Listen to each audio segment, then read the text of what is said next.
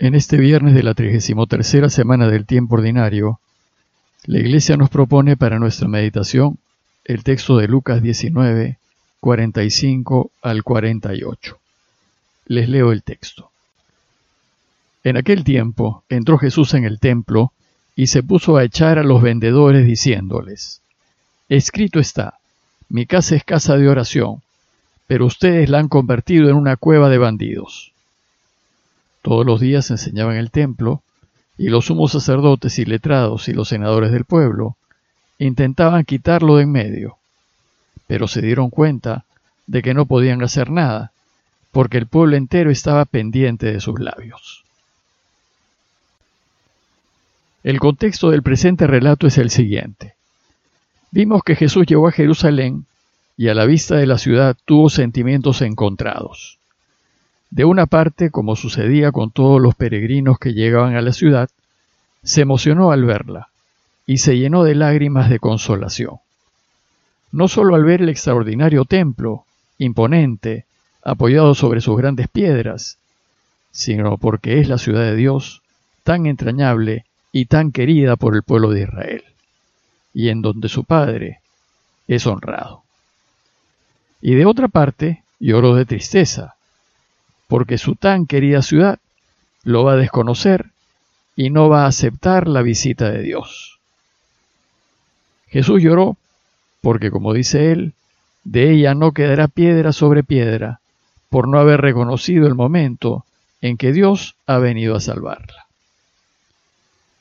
Hay que recordar que se acerca la fiesta de la Pascua y miles de peregrinos están abarrotando la ciudad y acampando con tiendas por todo el valle del Cedrón y en el Monte de los Olivos.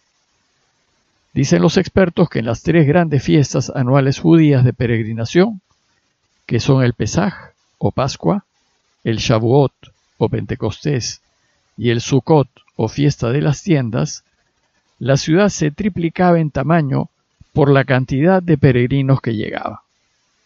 Pues según la ley, todo judío debía peregrinar a Jerusalén al menos una vez al año en algunas de las tres fiestas anuales de peregrinación. Tenemos pues que imaginar a Jesús entrando con su grupo de discípulos venidos de Galilea como uno de los tantos grupos que llegaban de todo Israel. Y lo primero que hizo Jesús al llegar fue visitar el templo. Y es así como empieza el relato de hoy. En aquel tiempo entró Jesús en el templo. Parece que Lucas toma este relato del Evangelio de Marcos, que se había escrito unos 20 años antes y que sin duda conoció. Para entender mejor el relato de hoy es necesario entender la importancia del templo. No solo por el tamaño de su gran explanada, pues un tercio de la ciudad de Jerusalén era el templo, con sus patios y su edificio central, el Santo de los Santos, al medio rodeado de hermosos edificios que habían sido recientemente restaurados luego de 46 años de trabajo, sino porque el templo era la institución religioso-política más importante de Israel. En el templo y sus instalaciones se decidía el futuro del pueblo. Si bien los romanos tenían el control de todo el territorio, le permitían a Israel un mínimo de independencia política y de gobierno. El Sanedrín, o Consejo, que era el poder legislativo del pueblo, podía legislar y dar leyes en favor del pueblo, pero dentro de los límites que le imponía el, el imperio romano. Por ejemplo, no podían condenar a la pena de muerte a nadie. Por eso, a fin de dar muerte a Jesús, se van a ver obligados a recurrir al gobernador romano Pilatos para que él dé la orden. A la cabeza del poder legislativo estaba el sumo sacerdote, que era a la vez jefe religioso y jefe político. Pero el templo, eh, además, era la institución económica más importante de Israel. Acuñaba su propia moneda, cobraba sus propios impuestos y tenía su propia guardia de seguridad a fin de facilitar el enorme movimiento económico que se generaban en las fiestas. La religión judía tenía como uno de sus ejes principales ofrecer a Dios productos del campo y animales. La ofrenda se hacía con el fin de restituir la relación con Dios que se ha podido romper por alguna falta u omisión cometida por el pueblo. Con el fin de componer la relación con Dios y estar de buenas con Él, la religión judía contemplaba la ofrenda a Dios de bienes del campo, pero principalmente de animales. Y la ofrenda se le hacía quemándola, con la idea de que el humo del sacrificio ascendiese al cielo y llegase hasta Dios.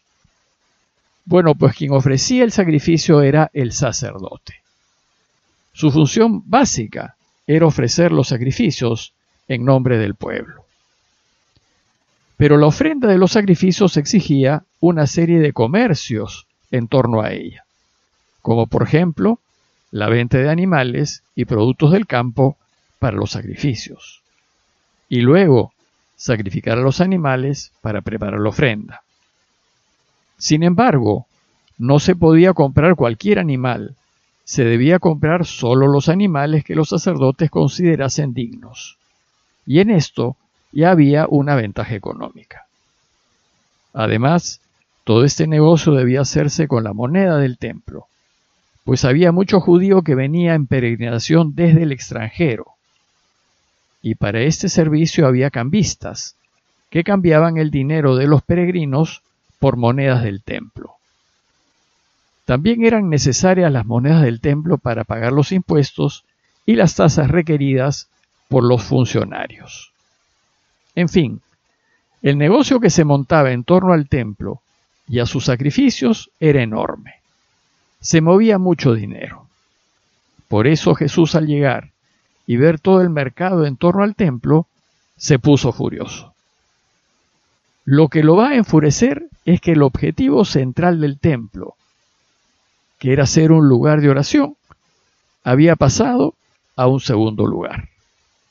Y a los del templo lo que les importaba era el negocio y no Dios. Dios se había convertido en una excusa para hacer dinero. Por eso, el texto de hoy nos dice que Jesús, al ver todo el comercio que se había generado en torno a Dios, entró al templo y se puso a echar a los vendedores, diciéndoles, escrito está, mi casa es casa de oración, pero ustedes la han convertido en una cueva de bandidos.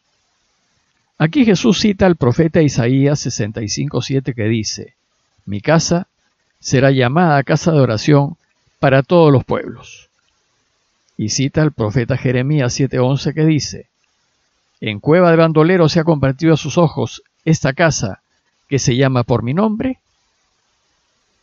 Con este gesto de Jesús se cumple lo anunciado por el profeta Zacarías 14:21, que dice, No habrá más comerciante en la casa de Yahvé Sebaot el día aquel.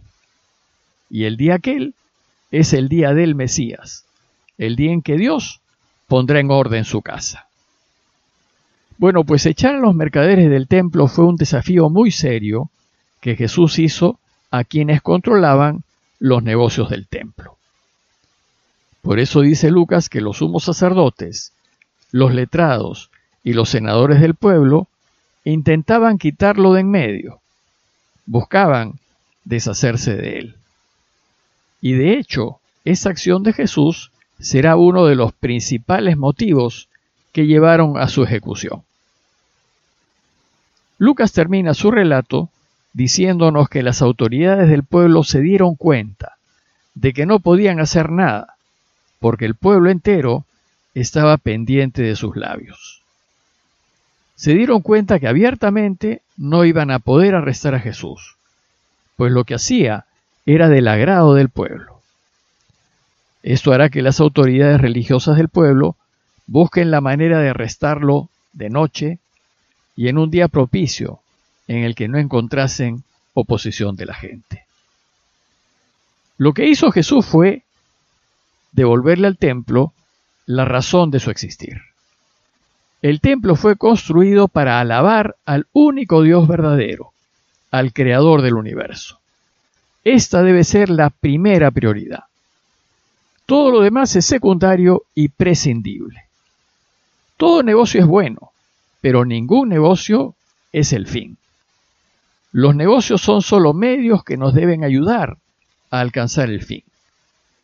Desde el momento en que convertimos los negocios en fines de nuestras vidas, alteramos el plan de Dios. Y desde el momento en que los negocios del templo se ponen por delante de Dios, se altera la razón de ser del templo, que como dijo Jesús, es ser casa de oración.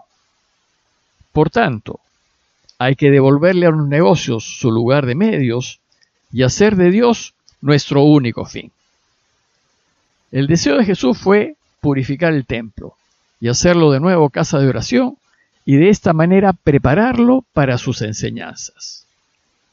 Lucas nos dice que todos los días enseñaba en el templo, pues desde que llegó a Jerusalén, Jesús irá todos los días al templo a enseñar, hasta el momento en que será arrestado. Y suponemos que se habrá ubicado en uno de los patios del templo, en donde todos tuviesen acceso, a fin de completar las enseñanzas de su camino.